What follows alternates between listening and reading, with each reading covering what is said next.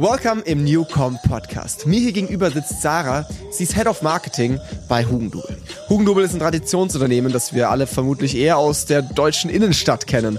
Und das kommt auch nicht von ungefähr. Es gibt so um die 100 Filialen und die sind natürlich quer verteilt.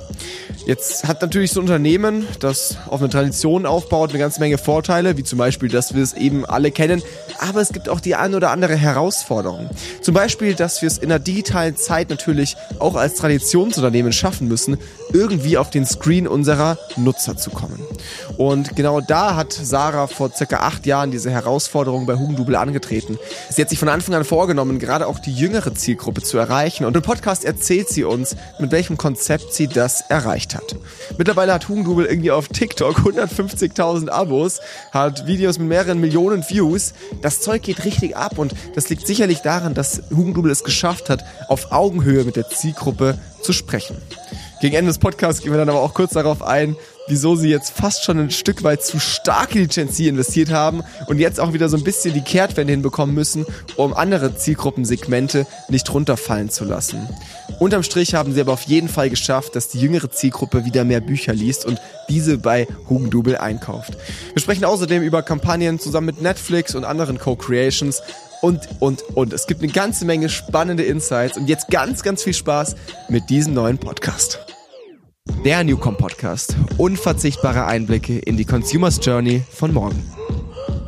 Sarah, herzlich willkommen im Podcast-Studio hier bei uns. Super schön, dass das klappt. Ähm, du bist äh, die Marketingchefin bei Hugendubel. Du arbeitest seit acht Jahren in diesem Unternehmen und ich freue mich sehr darauf, jetzt gleich mit dir mal tiefer zu tauchen, was du in der Zeit so erlebt hast, aber auch gerade, was die aktuellen Challenges sind. Äh, bevor wir dazu aber kommen, stell dich doch vielleicht noch mal ganz kurz vor und gerade auch so, welchen Bereich du genau verantwortest. Ja, hi Sarah, äh, danke. Ich freue mich, dass ich hier sein darf. Ähm, ich bin seit acht Jahren äh, bei Hugendubel Marketingleitung, genau. Ähm, bin branchenfremd, also komme nicht aus der Buchbranche, was äh, ziemlich Novum ist bei uns eigentlich. Und äh, meine Bereiche sind so ein bisschen alles, was Brand ist, also alles die Marke Hugendubel, alles, was am POS passiert, Veranstaltungen, ähm, die wir machen, Promotions, die wir in den POS machen. Wir haben insgesamt 90 POS in ganz Deutschland äh, und eben auch der Bereich Social Media, um den es ja auch heute ein bisschen geht. Wow, 90 äh, Filialen, das ist natürlich schon auch echt eine Herausforderung da, ne? Also gerade Marketing ähm, alles irgendwie auf dem Schirm zu haben. Was ich aber ganz besonders spannend finde bei euch ist, dass Hugendubel, zumindest jetzt in meiner Wahrnehmung, natürlich schon echt ein Traditionsunternehmen ist. Ne? Trotzdem habt ihr es aber geschafft, gerade auch unter deiner Leitung, die letzten Jahre immer wieder sehr gezielt die jüngere Generation zu erreichen. Und äh, das ist auch so das Hauptthema, über das ich heute gerne mit dir sprechen würde. Wie habt ihr es geschafft oder auch warum habt ihr es überhaupt so priorisiert, die Gen Z, wenn man sie jetzt so nennen will, aber vor allem einfach die jüngere Generation äh, wieder in die Bücherläden ganz physisch zu bekommen, ähm, ans Buch als Medium äh, zu, äh, das wieder attraktiv zu machen.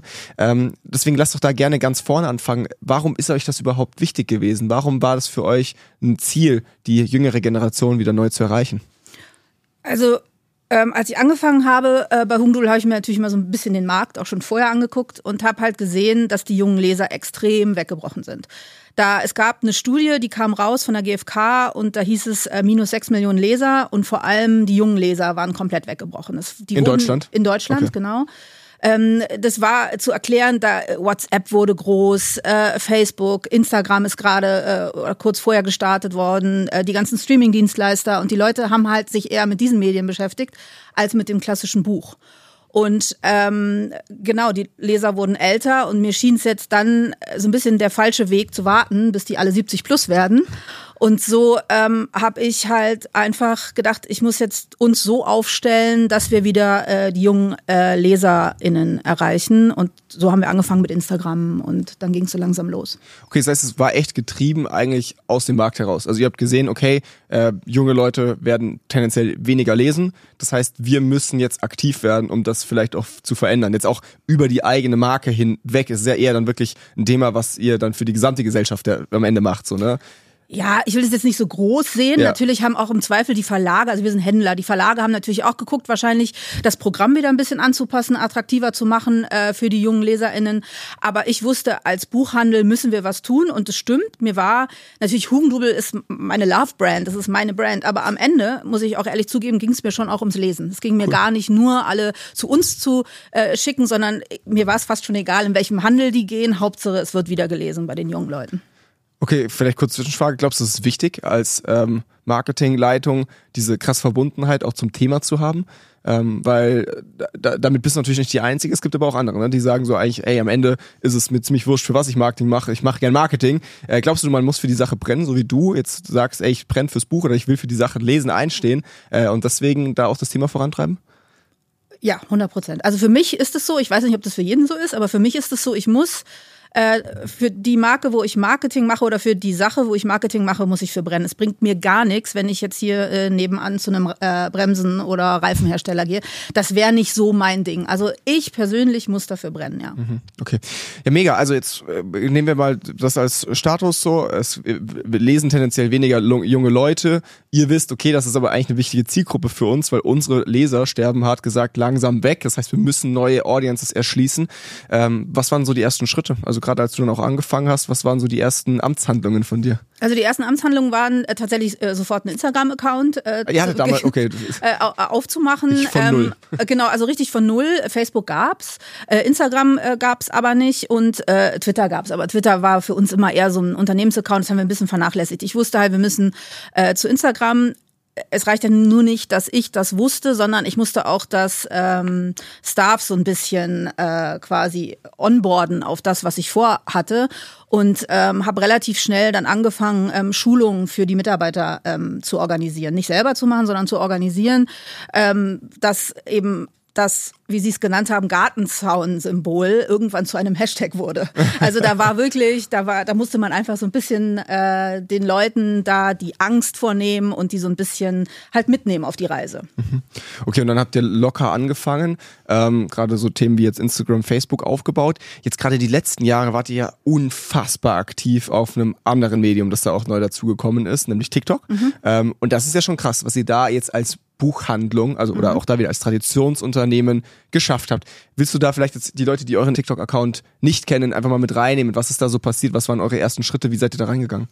Also genau, Instagram war spannend. Wir haben das alles organisch aufgebaut. Wir haben eine riesen Community aufgebaut. Diese ganze Bookstagram-Community, da waren wir dann sehr, sehr groß und auch immer glaubwürdig. Mir total wichtig, dass wir da eine äh, Glaubwürdigkeit haben.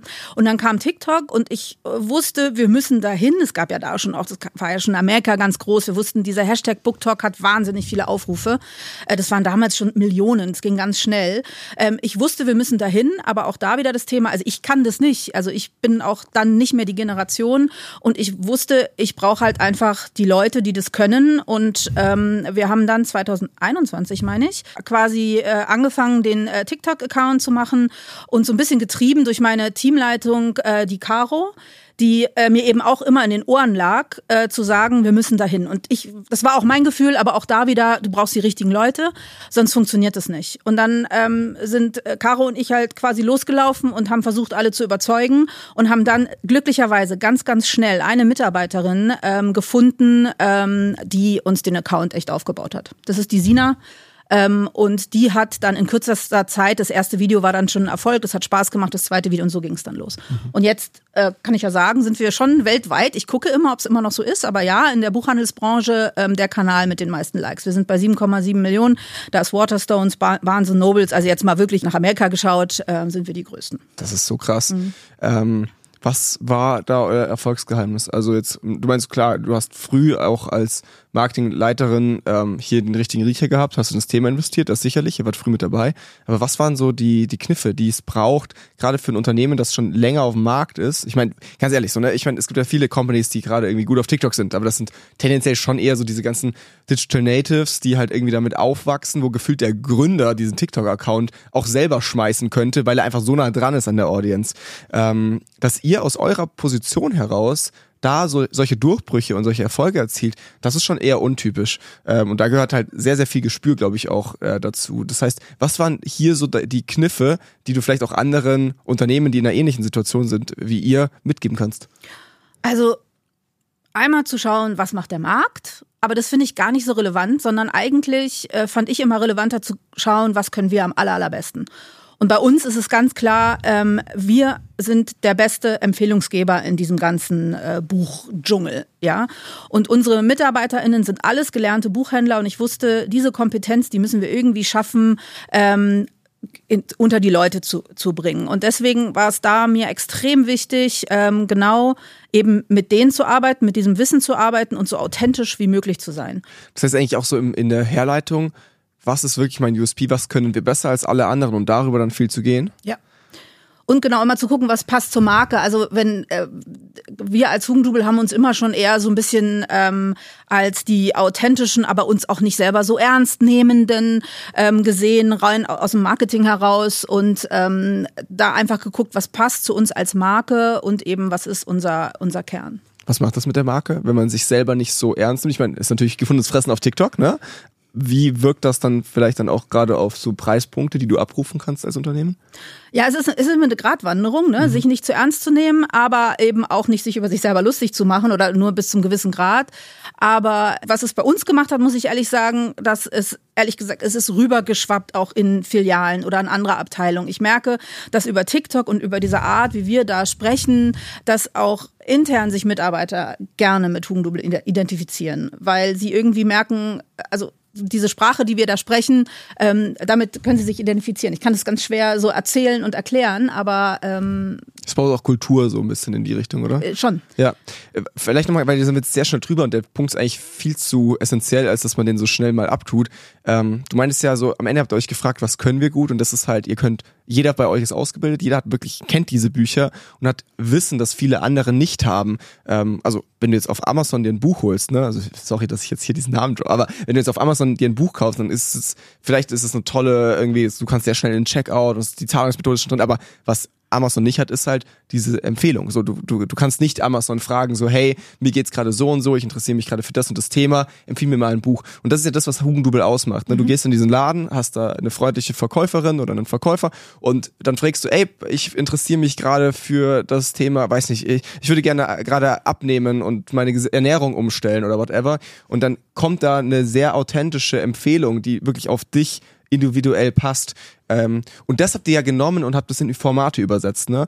Ähm, also wenn ich jetzt auf euren TikTok-Account gehe, dann gibt's ja ganz viele irgendwie TikToks, wo zum Beispiel auf TikTok gefragt wird, ey, gib mir ein Buch, das äh, die und die Emotion ausdrückt. Oder ey, empfiehl mir mal ein Buch, das äh, sich mit dem und dem Thema beschäftigt. Und dann sind das wirklich eure Mitarbeitende, die in diesen TikToks vorkommen, die halt Bücher empfehlen, was total authentisch ist und was auch total gut ankommt. Ähm, wie habt ihr das erarbeitet? Also war das von vornherein klar, dass das so die Formate sind oder war das ein Prozess dahin? Also schon wie du sagst, wir wussten ja immer, dass wir äh, durch die Beratung besser sind als jeder Algorithmus ähm, und wussten auch, dass das unser Fund ist und haben das eigentlich dann in die Formate übersetzt plus in die richtige Zielgruppe, weil den geht es gar nicht so viel um Abnehmen zum Beispiel. Da wussten wir, denen geht's um, zeig mir die Bücher, die dich emotional zerstören. Also das ist ja nochmal ein anderes Wording, was wir da benutzen. Und ähm, genau das ist es. Also ähm, irgendwann fange ich ja auch an, mich mit den BuchhändlerInnen zu identifizieren und denen zu vertrauen, was die mir da äh, empfehlen. Und mir war auch extrem wichtig, dass wir ähm, auch wirklich, dass das Empfehlungen sind der MitarbeiterInnen. Also dass das jetzt nicht vorgegeben ist von unserem Sortimentsmanagement ja. oder von den Verlagen, sondern dass das ähm, ganz wirklich echte Empfehlungen sind. Ich meine, mittlerweile sind wir natürlich auch in einer Welt, wo sich ein Verlag gerne auch einbucht. Mhm. Aber auch da, das kuratieren wir sehr, sehr sorgfältig, sodass wir halt darauf achten, dass keiner der ähm, Protagonistinnen bei ähm, TikTok irgendwas empfehlen muss, was er, wo er nicht hintersteht. Also das ist schon so, wir gucken immer, dass das genau auch in unsere Contents reinpasst. Wie macht ihr das? Wie schafft ihr es, dass Mitarbeitende bei euch, die sich irgendwann mal beworben haben vor 15 Jahren als ähm, eben Verkäuferin in der Buchhandlung ähm, irgendwo in einem Dorf, äh, das jetzt vielleicht auch nicht München ist, sondern ne, eine kleinere Stadt, wo man jetzt vielleicht von TikTok noch gar nicht so viel mitbekommen hat, auch gerade dann in, der, in, der, in einem anderen Alter. Wie schafft man es, dass jetzt diese Verkäuferin plötzlich vor die Kamera geht und authentisch und total nahbar Content dreht? Ja, äh, also hättest du mir das vor acht Jahren gesagt, hätte ich gesagt, das nee, vor acht Jahren habe ich sogar gedacht, das machen sie alle. Hab dann aber gelernt, dass niemand sein Gesicht in die, in die, Kamera halten will, genau. Dass die noch nicht mal im Namensschild ihren Namen haben wollen, weil mhm. ich dachte noch, ich, ich gehe da hin und die kriegen alle, äh, die kriegen ihren Insta-Namen und die, die müssen bloggen, die müssen das Wissen doch nach außen tragen und so. Also ja. da bin ich wirklich komplett an die Wand gelaufen. Ähm, deswegen, ja, das war ein Prozess und geschafft haben wir es tatsächlich, weil ähm, über äh, die Azubis. Also wirklich, wir sind schon an die äh, äh, jungen Darsteller, also wir haben angefangen, das war wirklich auch der die erste Woche äh, von meiner Kollegin, die das eben macht, die Sina, ähm, die machen immer so eine Filialwoche bei uns und dann ähm, kriegen sie so ein bisschen mit, wie der Alltag in der Filiale läuft. Sie war eben in München am Stachus und hat dann da, ähm, ist mit der Lucy ähm, in Kontakt getreten und die Lucy äh, hat einfach mal ein Probevideo gemacht. Und wir haben sofort gesehen, boah, die Lucy hat echt Bock, die kann das richtig gut vor der Kamera und zack hatten wir das erste Video und den ersten Protagonisten. Die Lucy arbeitet bei euch in der Filiale. Die arbeiten alle bei uns in der Filiale, Ja. die da, außer die Sina, die Ja, jetzt in meinem ja, Team ist, aber alle, die man bei uns bei TikTok sieht, sind, sind alle in der Filiale. Nicht alle in der Filiale, wo wir drehen, sondern wir Mhm. äh, holen die auch aus anderen Filialen.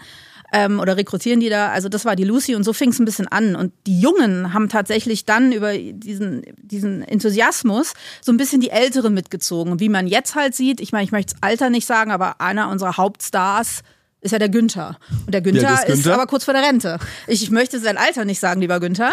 Ähm, aber der ist kurz vor der Rente. Und der macht wirklich jeden Schmarrn mit. Also das ist, äh, das macht ist so äh, cool anzusehen. Deswegen danke Günther, falls du es hörst. Aber deswegen, also das war so ein bisschen, wir haben schon mit den Jungen angefangen, die ähm, überzeugt und dann haben sie tatsächlich die Älteren auch Das heißt, mitgezogen. dann ist wirklich so das Feuer übergesprungen, so wie man Ja. sich das eigentlich äh, wünscht. Günther tanzt sehr gerne. Wisst ihr alles mal, guckt euch mal an.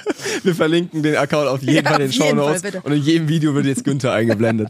ähm, ja, danke, Günther. Günther ist ein Meme geworden. ja, wirklich. Ja. Er hat's richtig Ja, geschafft. er hat getanzt, jetzt ist er Meme geworden. Seine Enkel sind so stolz auf ihn bestimmt.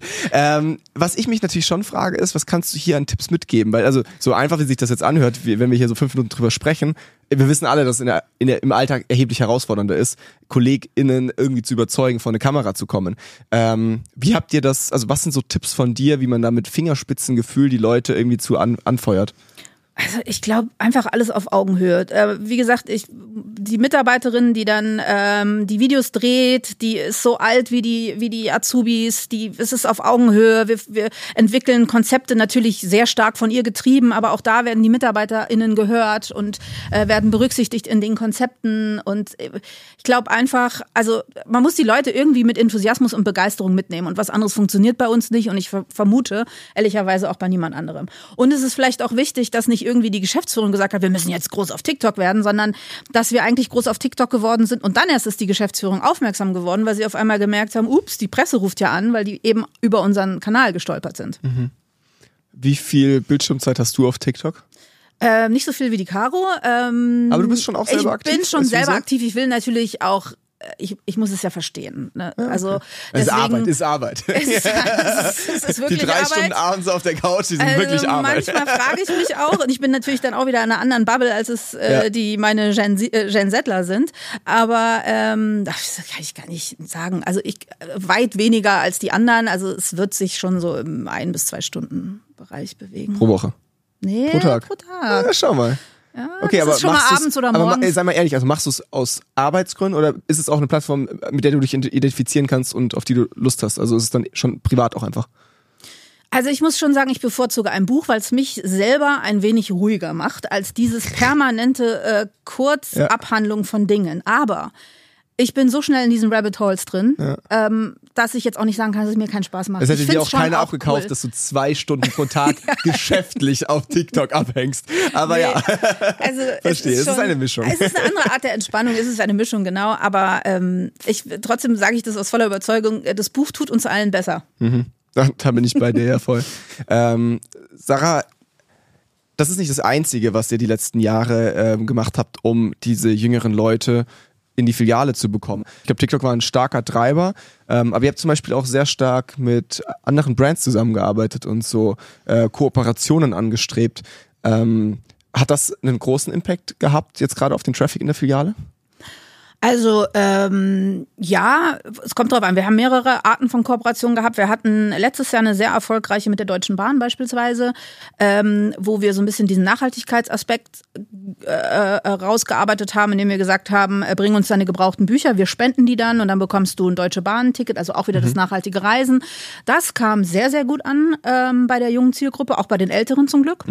Aber auch bei den Jungen, das haben wir dann auch nochmal wiederholt mit Flixbus Beispiel. Jetzt aktuell haben wir ähm, eine Kooperation mit Netflix, ähm, die für uns tatsächlich auch äh, wiederum äh, nochmal eine andere Zielgruppe aufmacht. Deswegen würde ich schon sagen, also auch da ähm, hat das einen Effekt auf die Frequenz und auf die Abverkäufe, das sehen wir ganz klar. Da ist es so, Netflix versucht ein bisschen älter zu werden und wir werden durch die ein bisschen jünger. Also es ist so eine ganz gute Win-Win-Situation. Also tatsächlich habe ich auch vor allem jetzt an die Netflix-Kampagnen ähm, gedacht.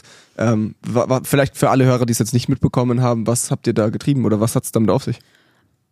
Netflix ist auf uns zugekommen, weil sie ähm, ein starkes Interesse eben an der äh, Buch-Community auch haben, weil wie die, also viele der Serien und Filme, die gerade gelauncht werden, basieren eben auf Büchern, mhm. logischerweise. Und ähm, wir haben natürlich einen starken Hebel in der Community und eben über die Filialen, logischerweise 90 Filialen in ganz Deutschland verteilt, ähm, haben wir irgendwie relativ schnell gemerkt, das ist ein Perfect Match, dass sie Serien und Filme, die auf Büchern basieren, ähm, bewerben und wir das und das eben bei uns in den äh, Filialen. Angefangen haben wir mit der Serie Liebeskind und noch so ein paar anderen äh, Formaten und Inhalten. Und es sind schöne Kooperationen in der äh, Filiale oder wir haben jetzt Beispiel am Marienplatz Netflix Tower, wo wir Trailer von den ähm, erscheinenden Netflix-Serien und Filme zeigen und dann äh, eben genau daneben immer in einem Regal das Buch, auf deren die Serie basiert. Und hat das einen messbaren Effekt für euch? Ja, auf jeden Fall. Also für uns beide zum Glück. Wir haben gesehen, äh, dass wir den Titel, der äh, beworben wird gemeinsam, äh, um ein Vielfaches abverkaufen. Beispiel bei Liebeskind war es so in den Filialen, wo wir tatsächlich am meisten ähm, Vermarktung hatten, hatten wir einen Plus von 300 Prozent. Äh, abverkauften auf dem Titel. Titeln, genau. Und Liebeskind war da jetzt kein neuer Titel, das war ein, war ein schon ein bestehender Backlist-Titel. Was ist das denn so für eine Größenordnung? Was kann man sich da, also ja, so ganz kann grob? ich nicht so viel zu sagen also 300 Prozent heißt das jetzt irgendwie 10.000 Bücher pro Filiale, heißt es 1.000, also ich kann es gar, also nur grobe Hausnummer. Nein, das ist schon im, das ist im äh, vierstelligen Bereich, heißt mhm. das dann, ähm, wo wir sind, muss man halt mal gucken, das war halt, wie ich gesagt habe, im Backlist-Titel, also ich, eine Backlist interessiert, interessiert dich dann nicht mehr, das heißt ja Titel, die schon alt sind. Mhm. Ähm, Aber das heißt äh, vierstellig pro Monat pro Filiale oder also was? Genau im, im Aktionszeitraum. Okay, pro Filiale irgendwie nochmal ein paar tausend Bücher, die mehr verkauft wurden durch diese Kampagne. Genau, insgesamt ein paar tausend Bücher, die mehr verkauft mhm. wurden äh, über diese Kampagne. Und es wird natürlich dann ein bisschen spannend, wenn man wirklich mal ähm, die Kooperation macht mit einem Titel, der halt wirklich auch neu ist. Das mhm. ist auch in Planung, da gibt es ganz viele. Und da äh, setzen wir schon drauf. Und das Schöne war aber auch, dass Netflix gesehen hat, in den Filialen, wo sie eben mehr gemacht haben, ähm, dass die auch da die Einschaltquote aus diesen Regionen auch eben erhöht war. Okay. Also so haben wir einfach gesagt, das ist eine äh, super äh, Win-Win-Situation für spannend. uns beide. Das heißt, es wird auch echt jetzt in, mit Netflix noch weitere Kooperationen vermutlich geben. Ja, auf jeden Fall. Super spannend. Mhm. Ähm, okay, jetzt zoomen wir mal wieder ein bisschen raus. Ähm, jetzt habt ihr es ja anscheinend wirklich geschafft, ähm, zumindest jetzt scheint so auf mich, äh, die jüngere Zielgruppe zu erreichen. Habt ihr das auch messbar gemacht irgendwie? Also habt ihr jetzt wirklich mehr jüngere äh, LeserInnen? Habt ihr da irgendwie Zahlen zu? Ja, also es ist, wir haben natürlich, haben wir nicht die Daten der Kundinnen, weil die müssten schon eine Kundenkarte haben, ja. damit wir sie messen können. Und ja. das ist gerade in der jüngeren Generation jetzt nicht so das Vehikel, äh, was die nicht gerne... Nicht mal ne? ich habe eine Hugendubel-Karte. nicht mal du, ja. du als unser Premium-Kunde. äh, genau, also deswegen ist es schwer zu messen. Also es ist schwer zu messen. Wo wir es aber natürlich sehen, sind Marktanteile. Also wenn wir normalerweise bei 6% sind, haben wir da bis zu 15% Marktanteil in diesem äh, Genre. Genau, also wir sehen es auch auch, also so ein ganz gefühliges Feedback ähm, ist aber manchmal ja trotzdem so wertvoll, ähm, wenn äh, FilialleiterInnen sagen, äh, es ist so schön, ich habe noch nie so gern gearbeitet wie jetzt in der jetzigen Zeit, weil die Leute wieder mit so einem Leuchten reinkommen und die Bücher äh, kaufen. Und das ist halt total schön. Jetzt noch mal ganz kurz zurück. Das heißt, ihr habt jetzt, waren es jetzt auf die Gen Z gerade bezogen, dass ihr in dieser jüngeren Leserschaft 15 Prozent mehr Marktbekanntheit oder was war das? Oder Marktanteile? Marktanteil. Okay, wie gemessen? An den, an den Abverkäufen. Also wir sehen ja, wenn wir jetzt zum Beispiel in einem Genre einen Marktanteil normalerweise von 6% haben und dann geht der hoch auf 15%, ähm, wissen wir ja ziemlich genau, dass wir da ähm, was geschafft haben. Okay, was sind das denn so für Genres, die in der Romance, Fantasy, okay. Romantasy. Also genau also meine Titel. genau deine Titel. Genau, aber genau die, ich meine, TikTok, das ist bei uns ja auch 95% weiblich. Das ist schon, also die, die mhm. weiblichen Leser sind schon da. 95% weiblich. Okay. Das heißt, es, also im Endeffekt habt ihr eure Zielgruppe dann stark auch, also nicht nur verjüngt, sondern auch verweiblicht durch diese Medien oder ist es auch allgemein? Also durch alle Altersdurchschnitte hinweg habt ihr halt einfach sehr erheblich mehr weibliche Leserinnen? Ja, immer schon. Okay, also zwar immer schon, äh, dass es viel mehr weibliche LeserInnen gibt äh, und bei TikTok und bei BookTok ist das auch sehr weiblich okay, dominiert. Okay, okay. Gut, aber ist es dann nicht fast schon so, dass ihr jetzt dann, wenn ihr da wirklich so jetzt stark investiert habt, die letzten Jahre, fast schon einen Ticken zu weit in die Richtung gegangen seid, jetzt auch langsam schauen müsst, dass ihr eventuell die Alten nicht äh, jetzt gerade im Marketing irgendwie runterfallen lasst, beziehungsweise auch eventuell sogar die Männer. Also ist es ja so, dass ihr, dass ihr da jetzt schon auch merkt, so ey, ähm, jetzt sind wir da schon sehr spitz reingegangen. Äh, mhm. Wie geht's weiter? Ja, es ist, also wie du sagst, ist äh, gut beobachtet. Tatsächlich ähm, ist jetzt so ein bisschen der Fokus, die nächsten Jahre äh, wieder die Mamas und Papas zurückzugewinnen. Die haben wir so ein bisschen äh, verloren. Das Gute ist, dass die Instagram-Community, äh, habe ich jetzt gerade nochmal gesehen, sind alle älter geworden und die kriegen jetzt so langsam mhm. Kinder. Also ah, okay. ist es äh, vielleicht eine Chance, aber tatsächlich ähm, äh, müssen wir jetzt so ein bisschen schauen, dass wir da wieder die Älteren ein bisschen mehr ansprechen und tatsächlich auch äh, die Männer. Mhm, mhm. Äh, wie macht ihr das? Oder was sind da schon, habt ihr schon Initiativen, die ihr da geplant habt? Ja, also wir haben äh, jetzt so mal so eine kleine Taskforce ähm, Hugendubel äh, Kids gegründet. Wir haben äh, da jetzt auch, sind jetzt mit dem Instagram-Kanal gestartet, ähm, haben unser Kundenmagazin ähm, äh, gelauncht. Vor einem Jahr jetzt schon fast ähm, haben wir jetzt ein Hugendubel Kindermagazin wir haben, wir lassen so Sachen aufleben wieder, ähm, wie wir haben zum Beispiel Wunschkörbe in den Filialen, wo man hingehen kann, wenn man einen Kindergeburtstag hat, füll den Wunschkorb und dann kommen die Kinder und können daraus ihre Geschenke kaufen. Ähm, wir fangen jetzt an, mit äh, Mama-Bloggern zu arbeiten. Wir, also auch in dem äh, Kindermagazin haben wir wahnsinnig viele Leute, die sich so ein bisschen in diesem ganzen Bereich äh, auskennen, mit denen wir als Botschafter ja. zusammenarbeiten. Also, und wir, wir bauen unsere, unseren POS ein bisschen kindlicher um. Also da gibt's äh, viele Maßnahmen. Aber es ist auch ein langer Weg. Ist auch gar nicht so einfach, ne? Wenn du mit einer Filiale irgendwie so alle abholen willst, jetzt habt ihr irgendwie da eine Netflix-Säule aufgebaut, dann holt ihr vielleicht nicht die, die, die Eltern ab, jetzt müsst ihr da irgendwie eine Kinderecke ein. Also das ist ja. Ja, wenn äh, wir mal nur eine hätten, dann wäre schön, ne? Aber das, das halt kommt 90, noch dazu, das kommt noch dazu. Äh, und begrenzte Budgets, muss man halt auch immer sagen. Aber ist es dann nicht sogar so, dass, also ich meine, so wie ich das rausgehört habe, ist dein ganzes Marketing-Team irgendwie U30 gefühlt so. Ähm, ist ja. es dann nicht auch etwas, äh, wo du vielleicht auch jetzt äh, als Führungskraft schauen musst, dass du da etwas mehr auch dann diese Zielgruppe mehr in dein Marketing-Team involviert bekommst? Ja, schon. Also tatsächlich ist es, äh, sind wir auch da in dem ganzen Bereich sehr gut geworden, weil wir sehr viele junge MitarbeiterInnen haben und ähm, deswegen äh, Field Free, äh, ältere Mamas, äh, äh, sich bei mir zu bewerben. Okay, das heißt also jetzt lesebegeisterte Muttis, die hätten jetzt genau. einfaches Rennen bei euch im Recruiting. Ja, es ist auch nicht so, dass wir 50 Stellen haben. Es ist ja so, wir, wir machen sehr viel aus uns heraus, äh, weil wie ja, ich schon sagte, wir haben keine Riesenbudgets. Wir sind auch immer organisch gewachsen, auch TikTok. Möchte ich aber, das hier darf man, aber das darf man im Marketing auch nicht unterschätzen. Ne? Also diese, diese, dieses Zielgruppenverständnis, das ist am Ende, damit gewinnst du dein Rennen. Ja. Ähm, und das ist natürlich schon so, ne? wenn du jetzt ein sehr, sehr junges Team hast, wird es denen tendenziell nicht so einfach fallen, die etwas älteren Audiences zu erschließen. So, ist, äh, also für mich Fact. So, ne? ja. ne? Deswegen, ich meine, schau dich jetzt hier um bei uns im Office. Äh, als Social Media Agentur auf diesen Plattformen haben wir halt vor allem junge Expertinnen, weil du diese Medien tendenziell eher verstehst, wenn du halt mit denen groß geworden bist ähm, und Teil der Kernzielgruppe bist. Das heißt, ich glaube, also da, da, da muss man schon auch so ehrlich sein, gerade als Marketingführungskraft und ganz klar sagen, hey, äh, wo, wie ist auch mein Team, wo, wo sind die Stärken, wo sind aber auch die Schwächen, dann in dem Fall tendenziell auch nach, nach, äh, nachheilen. So, das ist schon wichtig, glaube ich. Auf jeden Fall. Kann man nicht erwarten, dass auch jemand, der kein Kind hat, kann nicht diese Welt einer Mutter oder eines Vaters äh, so richtig nachvollziehen. Ein, ein, Stück weit schon, aber nicht so richtig. Aber das ist ja auch nicht nur damit getan, dass man Mutter ist. Ich bin ja Mutter, äh, deswegen kann ich aber trotzdem nicht unseren Instagram-Kanal cool machen, sondern da muss es eben auch Leute, die, da muss man das richtige Mindset haben und auch wieder das Verständnis, wer sind wir als Hugendubel und was wollen wir äh, in, in, diesem Kanal transportieren, weil ich möchte nicht der zweite ähm, Ich klopf Sprüche-Kanal sein. Ja, ja und bei euch geht's ja auch ganz viel, wie du ja schon gesagt hast, um diese Inhalte. Ne? Du kannst es ja auch nicht von deinen Werkis verlangen, dass die sich jetzt Mama-Bücher durchlesen lesen oder Schwangerschaftsbilder. Also das geht ja nicht. Das heißt, du brauchst ja auch da irgendwie dieses Wissen, hey, was gibt's denn für Titel? Was sind denn die wesentlichen Themen? Ne? Also das ist ja schon auch dann wichtig, dass dieses inhaltliche Verständnis dafür da ist. Absolut. Und da reicht es ja nicht, ein Kinderbuch zu lesen, was alle süß finden, sondern auch das Verständnis, in welchem äh, Status ist eine Mutter, wenn das Kind äh, eins ist, zwei, drei, vier, Schule. Ja. Da sind, das sind so viele Dinge, ähm, das kann man nicht erwarten und das erwarte ich auch natürlich nicht. Also. Mhm.